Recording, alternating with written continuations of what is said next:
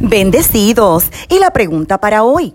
¿Es necesaria la violencia para quitar gobiernos? La Biblia lo justifica. Sabes que en cualquier momento puedes comunicarte con esta tu servidora, apóstol Marlín Arroyo, llamándonos al 787-644-2544. Para nosotros los cristianos, la conducta del mundo es superada por los principios de las sagradas escrituras. La violencia nunca debe ser la opción para expresarnos. Levítico capítulo 19 versículo 17 cita, no aborrecerás a tu hermano en tu corazón, razonarás con tu prójimo para que no participes de su pecado. En Mateo capítulo 5 versos 21 y 22 Jesús nos enseña que la ira asesina puede llevar al hombre enojado al juicio de Dios. Habéis oído que se dijo a los antepasados, no matarás, y cualquiera que cometa homicidio será culpable ante la corte. Pero yo os digo que todo aquel que esté enojado con su hermano será culpable ante la corte, y cualquiera que insulte a su hermano será culpable delante de la corte suprema y cualquiera que lo maldiga será reo del infierno de fuego.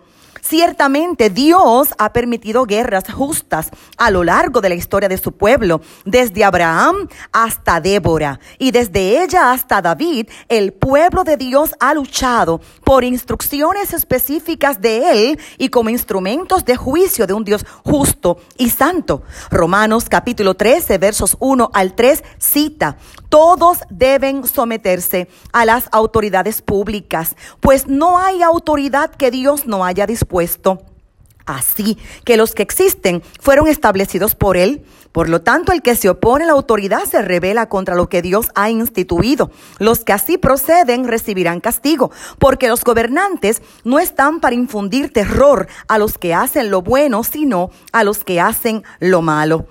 Admitimos que existe la violencia, pero debemos reconocer la diferencia entre el juicio santo de Dios y toda venganza personal contra otros. Cita el Salmo 73, versículo 6. Por tanto, la soberbia los corona, se cubren de vestido de violencia. La paciencia la oración, las manifestaciones pacíficas superan el coraje, la ira y la violencia, no importa cuál sea la situación. Y es que la violencia tiene su origen en el peor enemigo, el diablo. Jesucristo mismo le llamó asesino. Lea Juan capítulo 8 versículo 44.